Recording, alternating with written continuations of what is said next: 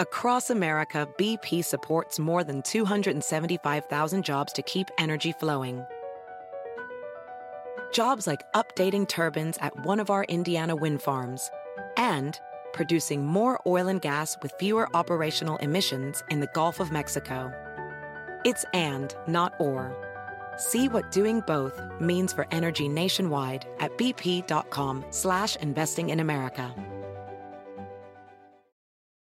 Caesars Sportsbook is the only sportsbook app with Caesars rewards. That means win or lose, every bet brings you closer to the types of perks only Caesars can offer, like hotel stays at over 50 iconic destinations, bonus bets, daily profit boosts, tickets to the game, dining, and so much more. Whether you're a new or existing customer, Caesars Sportsbook is always rewarding. Must be 21. Gambling problem? Call 1 800 Gambler. Caesars Sportsbook. Don't just spectate, participate. Con nosotros el show de Fernando Espuelas, conducido por nuestro experto en política, Fernando Espuelas, aquí en KTNQ 1020 AM.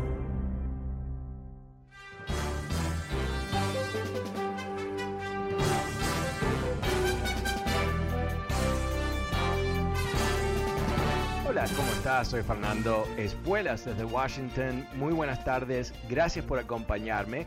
Hoy es viernes, por supuesto, terminamos la semana juntos con un programa de tema libre. Te invito a que me llames y me cuentes qué estás pensando tú hoy. Ah, quizás has escuchado algo interesante que quieres compartir, quizás tienes una pregunta, quizás quieres debatir algún punto. Bueno, este es el momento para llamarme. El número es 844 410-1020, 844-410-1020, tema libre hoy, este viernes. Ah, pero antes de ir a las líneas, quiero comentarte algo que me parece ah, sumamente interesante. ¿eh? Eh, te vengo ya relatando lo que ha sido el progreso paulatino, algunos dicen desesperadamente lento, del Comité de Investigación sobre el ataque del Capitolio del 6 de enero. Pero eh, poco a poco se están acercando a Donald Trump. Y hoy hay más, ah, bueno, yo diría escalones que se están ah, subiendo eh, para lograr llegar así a la, montaña, ¿no? al, pico de la montaña en donde está el señor que causó eh, lo que fue un golpe de Estado fracasado, pero un golpe de Estado en Estados Unidos. Y de eso se trata lo que te quiero contar hoy.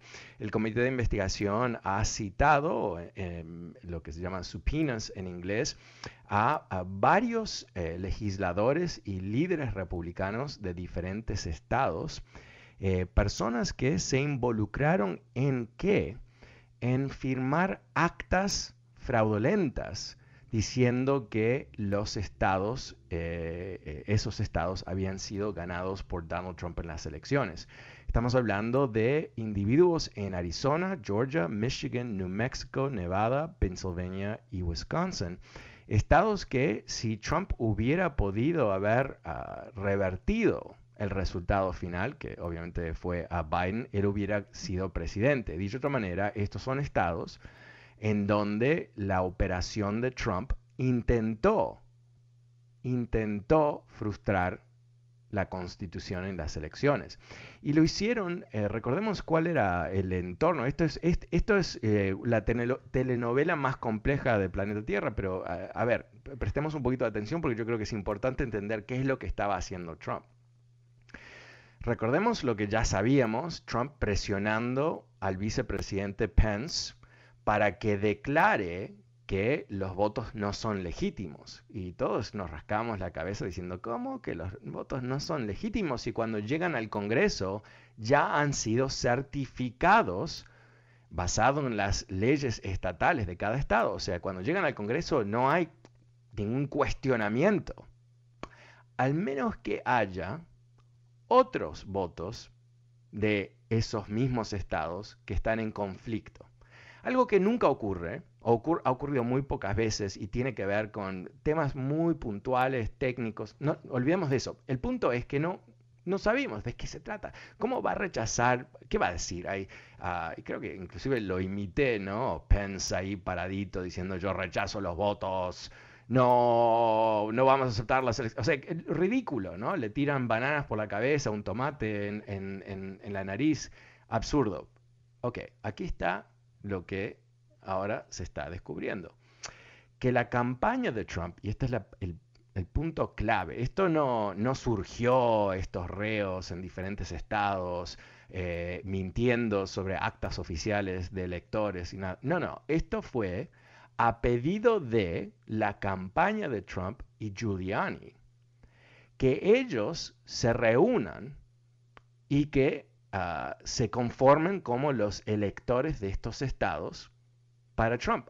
Aunque Trump había perdido las elecciones y no había ninguna duda que había perdido las elecciones, porque en todos estos estados hubo un sinfín de juicios por la campaña de Trump que perdieron. O sea, no, no había ningún tipo de duda sobre lo que había pasado y los votos se habían certificado estado por estado basado en los procedimientos de cada estado. Y en muchos de estos estados, como el caso de Arizona y Georgia, eh, creo que eh, posiblemente en Nevada también, los oficiales son republicanos. O sea, aquí no, hay, no, había ninguna cuestión de lo que era legítimo y lo que era falso. Pero esta gente se reunió y constituyó un, lo que se llaman fake electors, uh, un, una especie de desafío. Y no solamente se reunieron y tuvieron una charla y tomaron un par de cervezas, sino que lo pusieron en una acta ah, oficial, la mandaron al Congreso y lo mandaron a los archivos nacionales de Estados Unidos porque ahí es donde los estados mandan estas actas.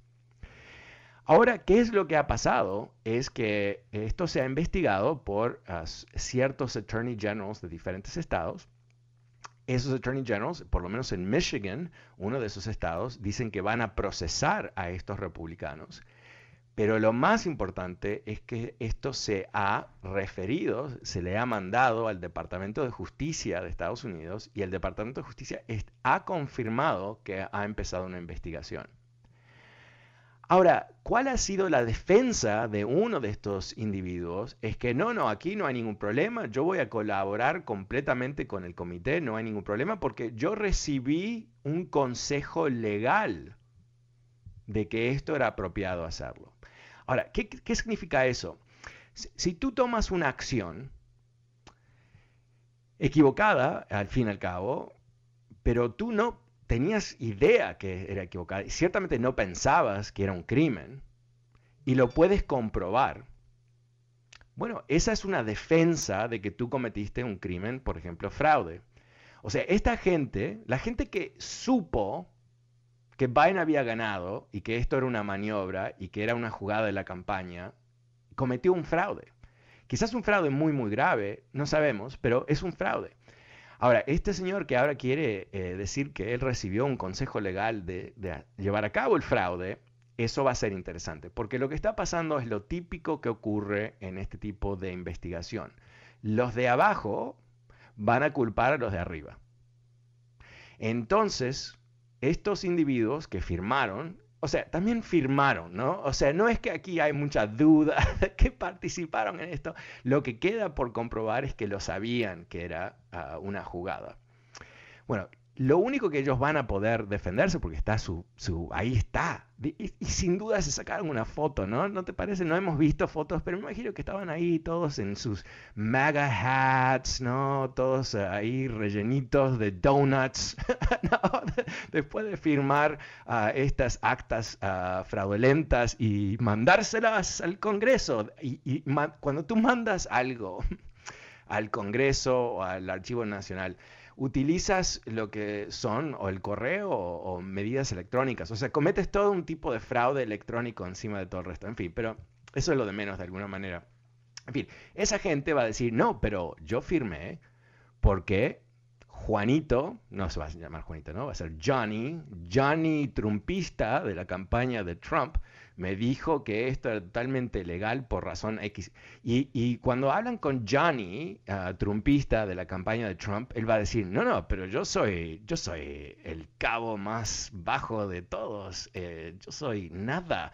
Eh, este otro, uh, Tommy, trumpista, ¿no? Y eventualmente suben para arriba porque te aseguro que esto no, salió, salió de la nada. Todos estos eh, actos de fraude eh, tienen en común que ocurrieron al mismo tiempo, con el mismo objetivo y más que nada con los mismos textos que estos genios firmaron, o sea, demostrando que eh, eh, la fuente de estos textos es una, ¿no? De ahí surgieron el resto. En fin, pero aquí lo, interesante y cómo hay, que pensarlo no es simplemente esta gente, ¿no? Eh, esto fue parte de la maniobra. Esto fue parte, uno de los elementos claves para que Pence pudiera pararse ahí y robar las elecciones para Trump, ¿no? Y que, y más que nada, recordemos lo que él estaba tratando de hacer. No es que él iba a tratar de comprobar los resultados, no, esto hubiera creado un caos en el país. Imagínate si el vicepresidente de Estados Unidos en una elección tan reñida, tan peleada, hubiera abierto su boca a, desafiar los resultados electorales que ya se sabían y se habían recomprobados en todos los estados por eh, auditoría tras auditoría, tras en, en, Georgia, donde Trump intentó robarse 11 mil votos, hicieron tres auditorías, tres auditorías por las autoridades republicanas encima, ¿no? O sea, imagínate si Pence en un acto de rebeldía contra la constitución total, porque por cualquier razón hubiera dicho, la gente hubiera salido en las calles. Y eso es lo que Trump quería. Eso es lo que él quería. Él quería grandes disturbios sociales. Quería que el conteo del voto fuese interrumpido, ¿no? Eh, eso crea caos en sí mismo, que, que, Pence eh, haga algún tipo de declaración que ponga en juego eh, el resultado. Recordemos que gente en el entorno de Trump ya había dicho que era que había se había cometido un fraude gigantesco con el voto a través del correo y, había que ir a buscar las máquinas electrónicas y que esto y todo un, un sinfín de acciones, en fin. Todo eso es lo que ah, ahora podemos entender que estaba ocurriendo, ¿no? Y por eso a, mí me fascina eh, cuando podemos eh, sumar información y llegar a, podemos, se despeja un poco el escenario, ¿no? Eh, y, aquí voy a terminar simplemente resumiendo esto porque creo que, es, es, tan interesante porque a veces, como, como dijo Winston Churchill, ¿no? Lo más eh, exhilarante en la vida, lo más eh, motivante en la vida es cuando te tiran una bala, cuando te tiran con un revólver y la bala no te, no te pega, ¿no? Eh, no lo dije bien eso, pero tú sabes lo que te digo, ¿no? They miss. y yo creo que eso es lo que pasó, nos pasó, porque intentaron liquidar Ah, con un tiro en la nuca a la república, a la democracia, y no lo lograron. Y aquí ahora podemos aprender sobre el tema y asegurarnos que no ocurra una vez más, ¿verdad? Pero cuando vimos esos salvajes, esos terroristas pegándole a los policías, ah, eh, rompiendo ventanas, eh, penetrando el Congreso, cazando al vicepresidente y a Nancy Pelosi, eh, yo creo que nuestra primer sensación, obviamente teníamos poca información, es que, bueno, por supuesto que estos salvajes trumpistas, al fin y al cabo, se manifiestan por lo que siempre pensábamos que eran, ¿no? Unos neofascistas matones de las calles que se descontrolan y, atacan el Capitolio porque, a cierto nivel, porque son unos, ignorantes, ¿no? Son unos... gente con problemas eh, emocionales que, y encima un, profundo ah, nivel de desconocimiento sobre cómo funciona Estados Unidos y todo el resto. Y por supuesto se le adjudicó a Donald Trump la responsabilidad que esos, ah, esa gente eh, eh, venga a Washington ese día y que ah, a través de su discurso y el discurso de toda la gente que lo acompañó sobre ese escenario en el evento antes del ataque, que ellos incitaron el ataque. Ahora, ¿qué es lo que entendemos?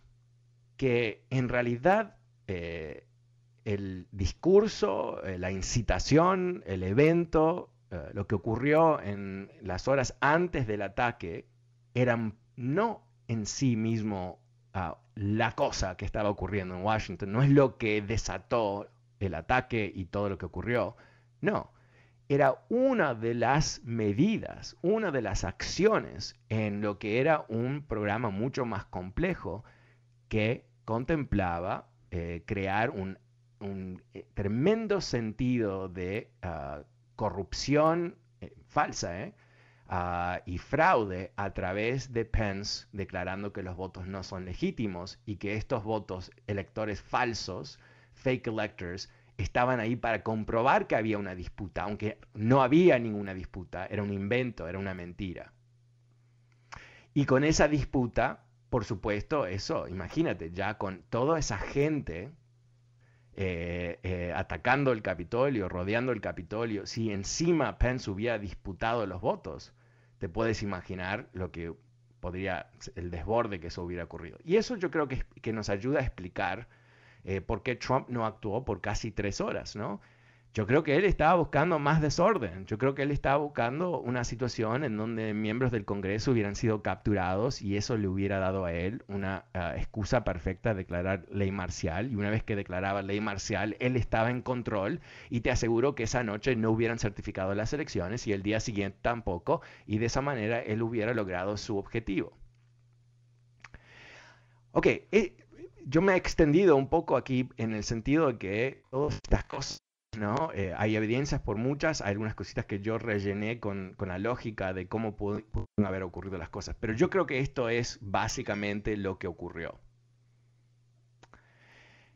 Dicho de otra manera, al nivel más práctico posible, yo creo que cuando vimos ese ah, primer imputación ah, importantísima del, líder, del creador, del fundador de los Oath Keepers, ¿no?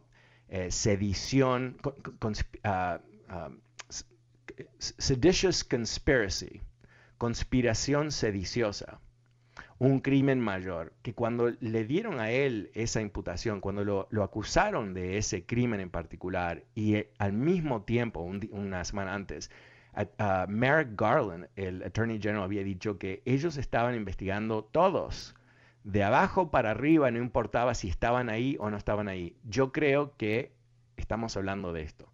Porque si lo que yo te estoy contando, que no inventé nada, obviamente, pero quizás eh, me extendí un poquito porque me puse en el cerebro de Donald Trump un poquito, que obviamente no, nadie debería estar ahí adentro, pero en fin, yo creo que eventualmente, en algún momento, si no es este año, en el comienzo del año que viene, lo van a imputar a él también.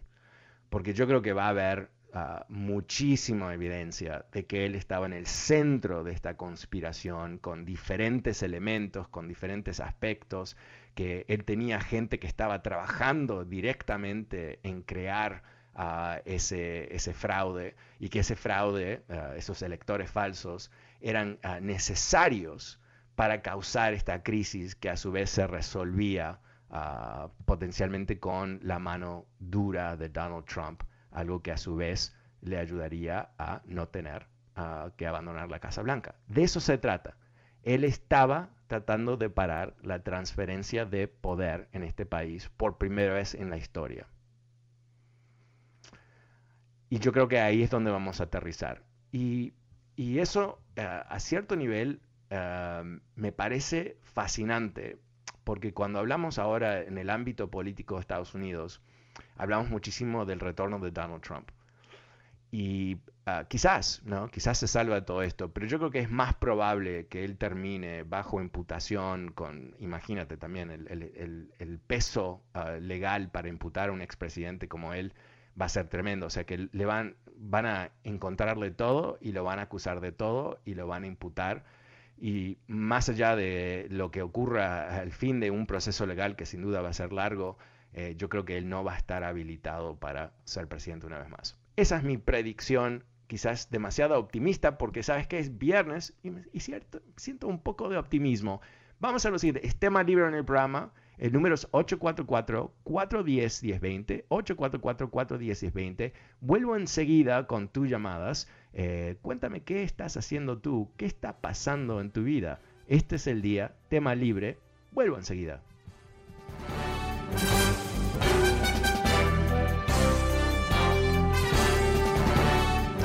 Hola, ¿cómo estás? Soy Fernando Espuelas desde Washington. Muy buenas tardes. Gracias por acompañarme. Es tema libre hoy en el programa. El número es 844-410-1020. Llámame, cuéntame qué estás pensando tú. Quizás tienes algo interesante para compartir.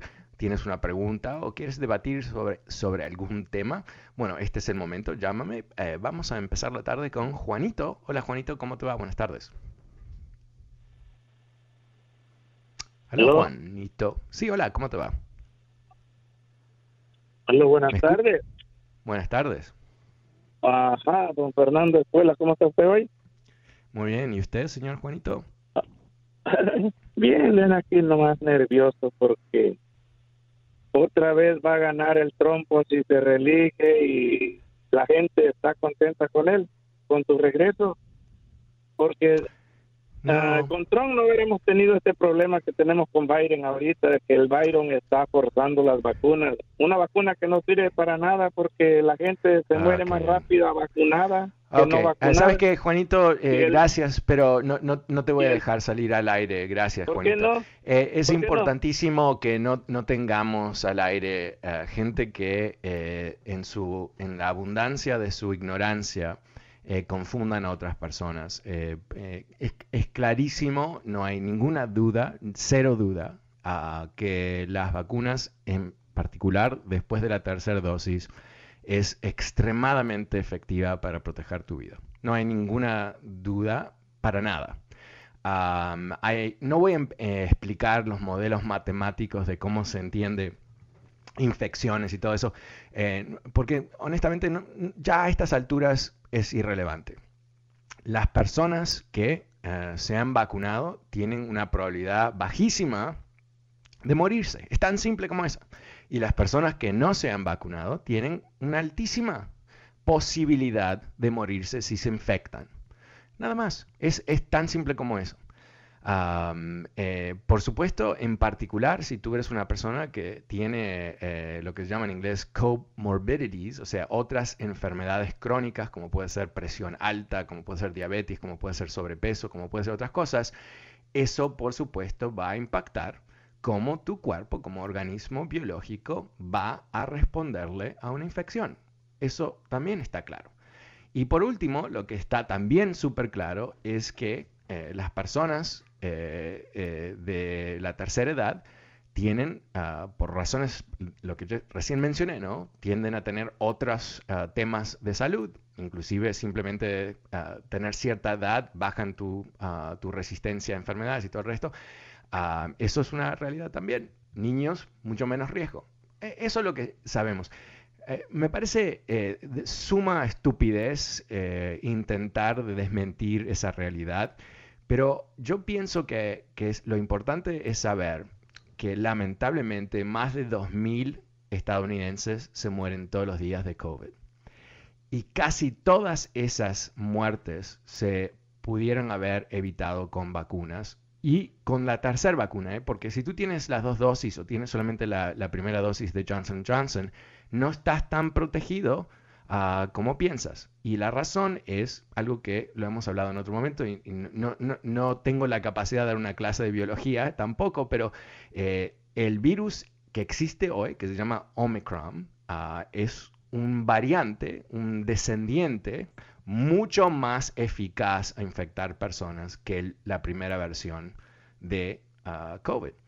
Ah, las vacunas que se desarrollaron hasta ahora fueron desarrolladas con el código genético de la primera versión del COVID. Ah, y ahora que es, hay un virus más ah, efectivo ah, para reproducirse. Recordemos que lo que el virus quiere hacer es reproducirse. Así que, bueno, eh, por eso necesitamos la tercera dosis y eventualmente, no se sabe todavía, puede haber otra cuarta dosis, lo que sea, ¿no? Lo que se está hablando, aunque nada está definido, por supuesto, es que eventualmente vamos a, como la vacuna de, influenza, la, del flu, vamos a vacunarnos una vez al año porque va a haber un nuevo variante del COVID. O sea, es muy sencillo.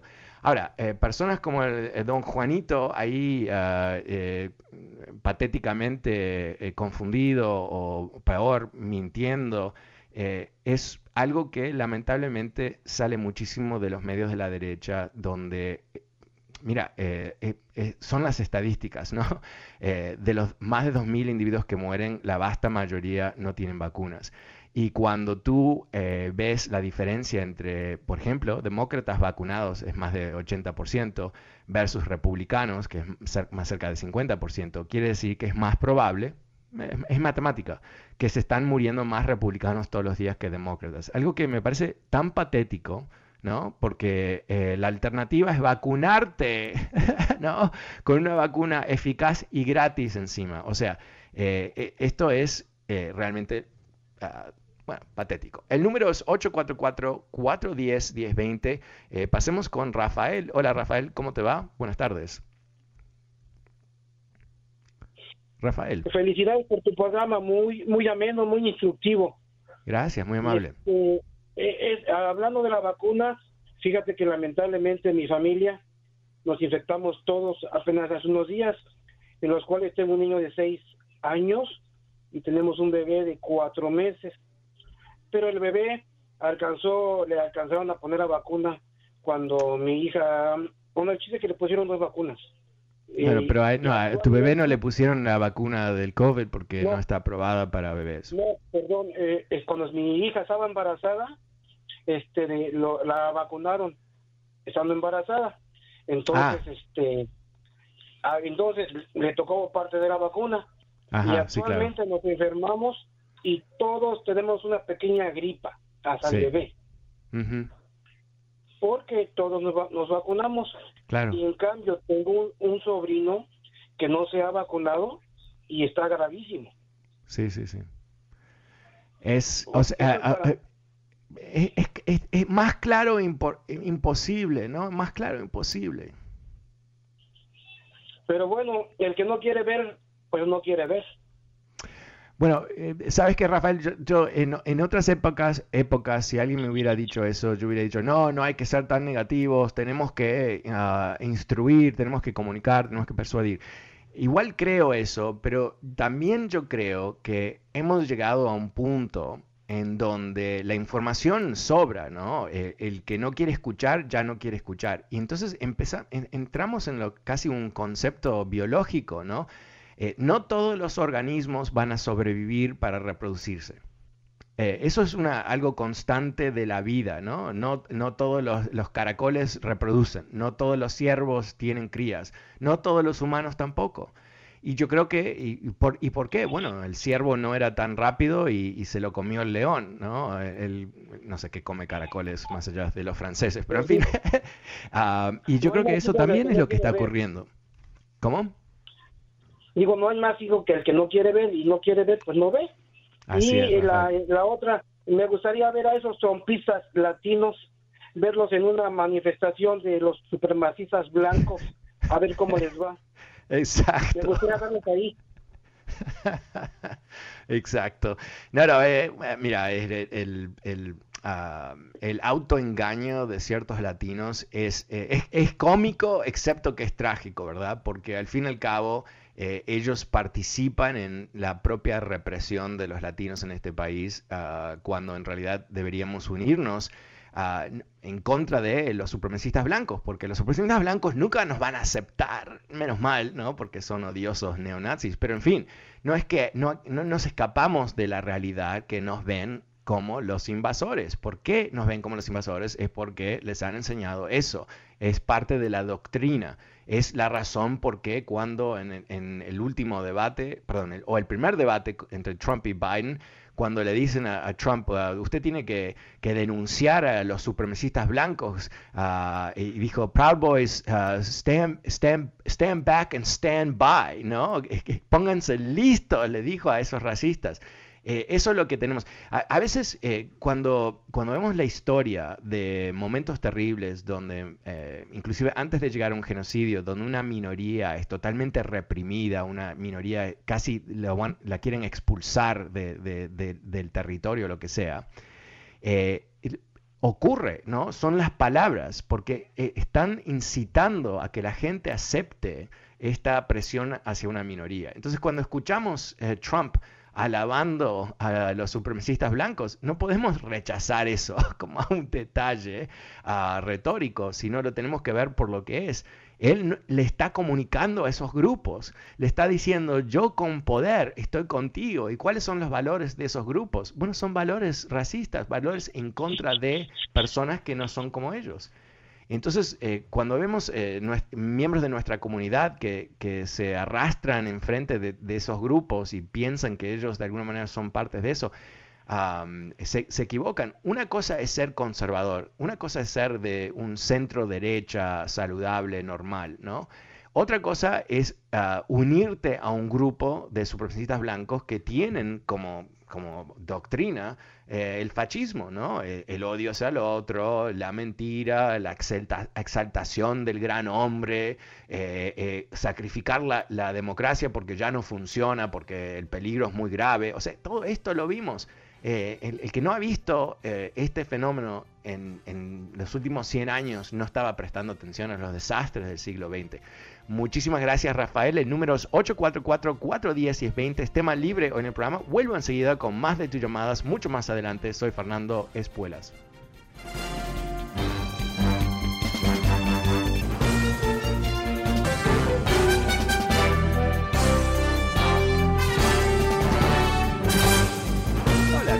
Soy Fernando Espuelas desde Washington. Muy buenas tardes. Gracias por acompañarme. Es tema libre hoy en el programa. El número es 844-410-1020. Antes de volver a las líneas, rapidito, te recuerdo que estamos llevando a cabo esta campaña política, tratando de incentivar a la mitad de todos los votantes latinos que no votan a que voten este año.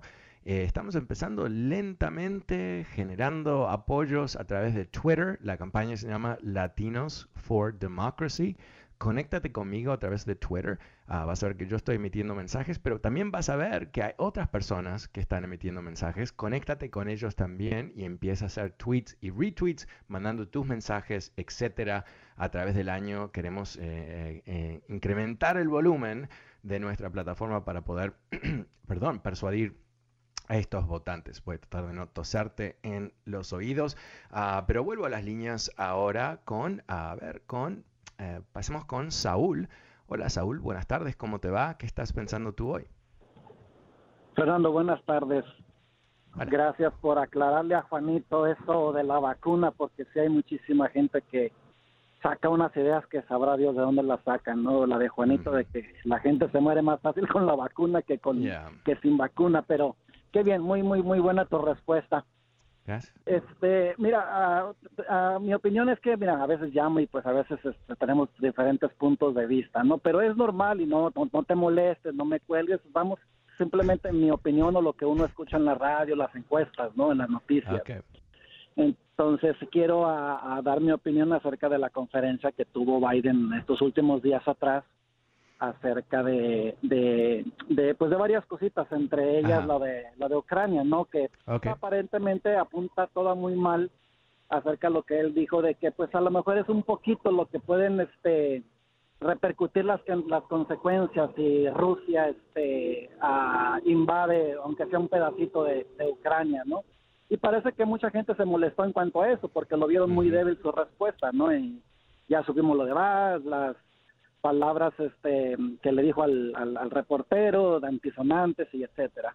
Entonces, la verdad es de que pues eh, la popularidad de Biden en los americanos y en los hispanos está muy eh, baja. ¿Qué tú eh, piensas espera un Segundito, espera un segundito, espera un segundito, porque no, entendí la transición. Creí que me ibas a decir algo sobre el tema de Ucrania.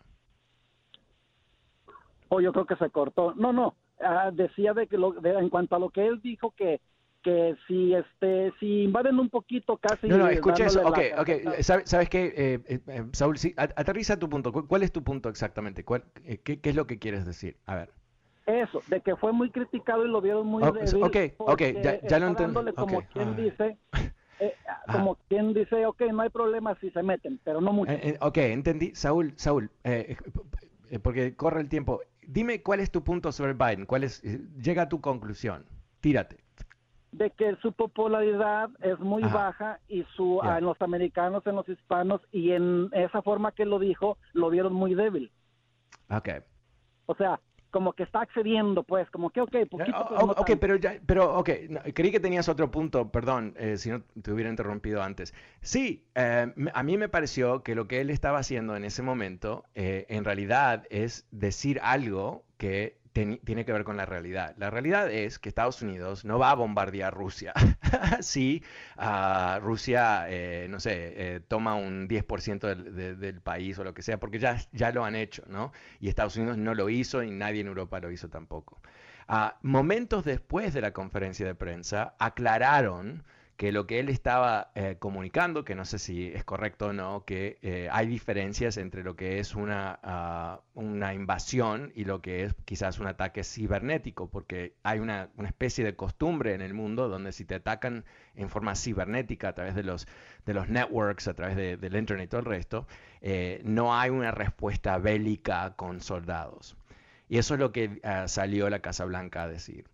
Pero desde entonces, eh, lo que ha pasado en realidad es muy interesante. Esto es algo que yo estoy siguiendo eh, muy de cerca porque realmente estoy muy preocupado que haya una guerra. Pero lo que ha ocurrido es interesante, es que hay un consenso en Europa que Estados Unidos está liderando la situación que las varias respuestas de la administración de Biden han sido acertadas que la alianza de OTAN se ha unificado alrededor de las posiciones de Estados Unidos, que las medidas que ha tomado Estados Unidos, en particular con eh, lo que ha sido la diplomacia pública, ¿no? de reunirse con diferentes oficiales de Rusia, hoy el, el eh, Chief of Staff de, las Fuerzas Armadas dio un discurso diciendo que la diplomacia siempre era más importante. Uh, Biden puso en alerta a, casi 10.000 tropas para ir a, Europa. Ah, también han logrado que varios aliados eh, mandaran adicionales eh, tropas, armas, aviones, buques a la, frontera con Rusia. Ah, y lo que se ha hablado, y, obviamente las filtraciones que son a propósito para que lo vean los rusos también, de las sanciones que ha planificado Estados Unidos, ah, lo que parece ser, si lo hacen, eh, sería devastador para la economía de Rusia. Entonces, eh, ¿qué es lo que está ocurriendo aquí? Es que Rusia está actuando en un momento donde siente que Estados Unidos es débil, Ah, por las razones políticas, ¿no? Porque tenemos traidores en este país, tenemos gente que eh, está atentando contra eh, la fortaleza de Estados Unidos. Eh, veamos, para ser precisos, Fox News, donde está saliendo ah, ah, Tucker Carlson a decir que deberíamos estar aliándonos con los rusos, tratando de debilitar el apoyo de Estados Unidos hacia una democracia y hacia la propia OTAN. Tenemos traidores en este país. Ah, no lo digo eso levemente o retóricamente, o sea, son gente que están literalmente tratando de socavar, de ahogar la democracia de Estados Unidos. Pero en fin, eh, eh, lo que está pasando en Europa es que OTAN, NATO, ah, se está eh, reenergizando, ha encontrado una vez más la razón por qué existe en este siglo y son los rusos. Así que eh, hay una realidad que es solamente Putin va a decidir si invade o no. Y si invade va a ser un desastre, va a ser un desastre para Ucrania principalmente, eventualmente eh, también para Rusia, pero va a ser un desastre para la economía, va a ser un desastre para ah, Europa. Eh, sería terrible, algo terrible. Pero la realidad ah, aquí ah, es que solamente Putin va a decidir si hay guerra, porque Estados Unidos no va a atacar a Rusia, OTAN tampoco él tiene ese control. Y, la, realidad es que Putin, y yo he escuchado y leído ah, un par de cosas en los últimos días diciendo que eh, en, en, la prensa de Estados Unidos se le adjudica a Putin una especie de maestría estratégica, ¿no? Ah, pero gente que, lo ha estudiado a fondo dice que en realidad eh, él es más un táctico, alguien que sabe eh, aprovechar de situaciones puntuales sin tener un esquema más amplio, un concepto más amplio. Y una de las teorías es que él no va a atacar, que lo que él ha hecho es utilizando la amenaza de violencia, él va a lograr ciertos beneficios para Rusia. Eso es lo que, en el mejor de los casos, es lo que está haciendo, ¿verdad? Pero lo que, lo que sí eh, creo que, eh, tenemos que entender, parte de lo que está diciendo Biden y por qué está constantemente hablando de este tema, es que está, nos está preparando. Esto es lo que hace un presidente normal. él está preparando a, la gente de la posibilidad que Estados Unidos va a estar en alguna situación ah, de crisis ah, con Rusia en el corto plazo. Ah, y eso es lo que a mí me preocupa tremendamente. Y, y lo que yo creo que podemos tomar cierta confianza o tener cierta confianza, que este equipo alrededor de Biden tiene muchísima experiencia, tiene poca ideología en este tema. son los clásicos que en, otras administraciones hubieran sido republicanos o demócratas, más o menos hubieran actuado de la misma manera con Rusia porque había un consenso en Estados Unidos. Eh, los freaks, ¿no? Son los trumpistas que se acercaron a Putin por razones ideológicas porque ellos prefieren dictaduras sobre democracias. Entonces el equipo de Biden actual es muy sobrio, es muy inteligente, es muy preparado. Este no, ninguno de ellos son principiantes en este tema. Ah, y lo más importante, yo creo, algo que, lo, leí varias veces en diferentes contextos esta mañana, es que han podido solidificar la alianza, que los países de la alianza están viendo a Estados Unidos como el líder, no solamente porque tiene las Fuerzas Armadas más importantes, pero porque tiene una idea de cómo lidiar con esto. Muchísimas gracias, Saúl. El número es 844-410-1020. Pasemos con Nancy. Hola, Nancy, ¿cómo te va? Buenas tardes. ¿Qué estás pensando tú hoy? Hola Fernando, ¿qué tal? Este, solo quería pedir tu opinión. ¿Qué opinas? Me estoy llamando desde California. Este, ¿qué opinas del bill propuesto 866, SB 866? no lo conozco. Cuéntame, ¿de qué se trata? Ah, bueno, pues este bill bajará, le va a dar la oportunidad a los a los niños de 12 menores de edad 12 para arriba a vacunarse sin que sepan sus padres realmente. Ah, Ajá. Sí, sí, o sea, ¿qué opinas tú de eso? Eh, bueno, eh, no, eh, honestamente vi el titular, no, no leí, así que no, no, sé si tengo suficiente contexto como para tener una opinión. ¿Qué, qué, qué piensas tú? Sí, deberías leerlo, está muy interesante. También este van a proponer, van a proponer. Pero, qué, ¿cuál es tu punto de vista? ¿Cuál es tu impresión, ya que tú leíste? Pues, Está horrible la situación, fíjate, horrible.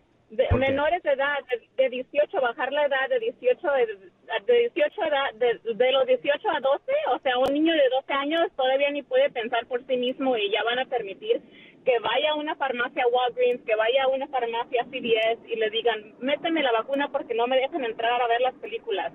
¿Tú crees que eso está bien? Quieren arruinar el, el estado de California de de todas partes lo están arruinando. Van a pasar una ley también de los pasaportes de vacunas para trabajar, para salir, para ir a Bueno, eso eso me parece eso me parece eso sí me parece espectacular um, uh, y es algo que como se dice en inglés it's a no-brainer, ¿no? It's a no-brainer. Eh, mira, cada uno puede decidir por sí mismo si quiere vacunarse o no, pero no, cada individuo no tiene el poder de crear riesgo para otras personas, ¿no? Eh, que, tú no quieras vacunarte, perfecto, pero no quiere decir que tú tienes el derecho de sentarte al lado de mí en un cine y infectarme a mí porque tú, por tu razón, no te voy a juzgar, no me importa, decidiste no vacunarte cuando no hay ninguna duda, nada, cero duda, de que eh, la manera de salir de la pandemia y protegernos mutuamente es que todos estemos vacunados. Aquí en Washington no, no puedes entrar en un restaurante, no puedes ir a un cine, no puedes ir a un museo sin tener ah, la tercera dosis de la vacuna. Y eso me parece fabuloso. ¿Cómo? Entiendo, pero ¿qué, ¿qué, es lo que opinas de bajar la edad de 18 a 12 para permitir a los menores de edad que vayan a, Mira, honestamente, no, no, como te comenté, no, me gusta simplemente tener una... Tú me estás dando un dato ah, sin ningún contexto. No sé por qué, no sé por qué lo están haciendo, no sé qué, cuál es el problema que están resolviendo. No sé si, que, si lo que ha pasado es que lamentablemente en California ah, siempre hubo un movimiento antivacunas y ese movimiento antivacunas eh, antes del COVID, yo recuerdo cuando vivía en Los Ángeles, hubo brotes de, enfermedades eh, muy antiguas, eh, ah, no recuerdo, something cough, whooping cough creo que se llama. Ah, porque había un grupo de, de, sí, de hippies en el norte de California que estaban ahí en Bavia, ¿no? vacunándose y terminaron infectando a los niños. Y, ese es un, problema, ¿verdad? Eh, mira, si tú estás manejando en un automóvil con tu bebé y tu bebé no está en un baby seat, ¿qué pasa? ¿Tú sabes? te para el policía y qué, qué, va a pasar. Pues sí, ¿verdad? Fernando, pero me encantaría, me, has dicho que no, no, has leído el bill, el, pro, ah, ok, lo voy a leer para, para otra ocasión, pero, pero eh, eh, la, la, la, analogía que te estoy contando es, es creo de qué se trata, ¿verdad? Eh, si, si, tú como padre no pones al bebé en el baby seat, eh, estás perjudicando al niño. Y si tú como padre no vacunas a tus niños, estás perjudicando a tus niños. Así que, no sé, pero una vez, una vez más, no, no, quiero opinar sobre algo literalmente que leí un titular, ah, no me gustaría hacerlo, pero muchísimas gracias Nancy. el número es 844-410-1020. Pasemos con Antonio en Los Ángeles. Hola Antonio, ¿cómo te va? Buenas tardes.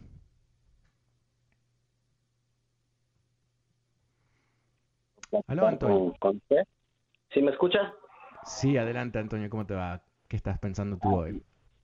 Sí, un gusto hablar con usted. En realidad lo admiro mucho por su trabajo. Este, debo admitir que antes me caía mal hablar sobre la política porque uno tiene un concepto muy, este, muy triste, raro eh, por los políticos que uno tiene en nuestros países, ¿verdad? Entonces, este, yo no quería saber nada de, de política, pero pues yo antes, antes de escucharlo a usted, yo era una persona muy neutral, no quería ni saber de republicanos ni demócratas, pero pues ah, de acuerdo a la información que usted está dando, este, pues en realidad estoy más de acuerdo, me encolumno más con los demócratas, pero siento yo que ellos no tienen, son muy estratégicos y no pueden llegar a nuestra comunidad lo que realmente ellos quieren decir. Entonces, este, pues yo realmente me decepciona la manera como comunican las cosas los demócratas, pero al mismo tiempo me, doy cuenta este, que ellos están encolumnados con, con, ah, con el sistema que es muy, uh, pues en realidad estoy muy encantado con las, con la, con las leyes de este país. Yo vivo libremente aquí, yo tengo mi negocio y no tengo ningún problema cuando quiero sacar una licencia, cuando cumplo con las leyes, entonces veo yo que sí hay mucha ventaja cuando estamos en un, bueno, yo hablo de, de California, ¿verdad? Que es democrático, tengo mi negocio sin ningún problema, entonces, pero veo yo que en, otros estados no pasa lo mismo, entonces siento yo que los demócratas me, me decepcionan en su manera de comunicarse, pero sí, en realidad a mí me encanta mucho que ellos son muy, este... Uh, Pro migrantes. Pro migrantes.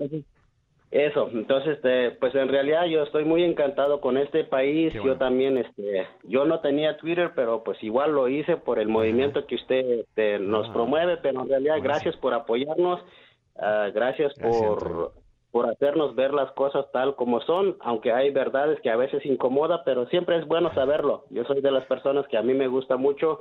Si quiero informarme, en realidad yo quiero informarme con usted. Yo sé que usted no nos decepciona, a pesar de que hay, hay cosas que a veces me decepciona de los demócratas, pero en realidad Sin lo veo ellos, ellos tienen, ellos, ellos tienen una manera muy decepcionante en comunicarnos, en llegarnos. Sin duda, Antonio, eh, sé, sé, que nos van a cortar el micrófono. Te, quiero agradecer un montón por escuchar y, por tus comentarios. Eh, yo comparto mi decepción con la, pésima comunicación de los demócratas, pero también comparto lo que yo creo que son mejores ideas para gobernar y ciertamente ah, una apertura hacia los inmigrantes que obviamente eh, no existen entre los republicanos de hoy. Ah, te agradezco mucho. Pero eh, te recuerdo, eh, súmate a nuestra campaña política a través de Twitter. Búscame Fernando Espuelas. La campaña se llama Latinos for Democracy. Me he quedado sin tiempo. Que tengas un magnífico fin de semana. Hasta el lunes. Soy Fernando Espuelas. Chao. Across America, BP supports more than 275,000 jobs to keep energy flowing. Jobs like building grid-scale solar energy in Ohio and producing gas with fewer operational emissions in Texas. It's and, not or. See what doing both means for energy nationwide at bp.com slash investing in America. Caesars Sportsbook is the only sportsbook app with Caesars rewards. That means win or lose, every bet brings you closer to the types of perks only Caesars can offer, like hotel stays at over 50 iconic destinations, bonus bets, daily profit boosts, tickets to the game, dining, and so much more. Whether you're a new or existing customer, Caesars Sportsbook is always rewarding. Must be 21. Gambling problem? Call 1 800 Gambler. Caesars Sportsbook. Don't just spectate, participate.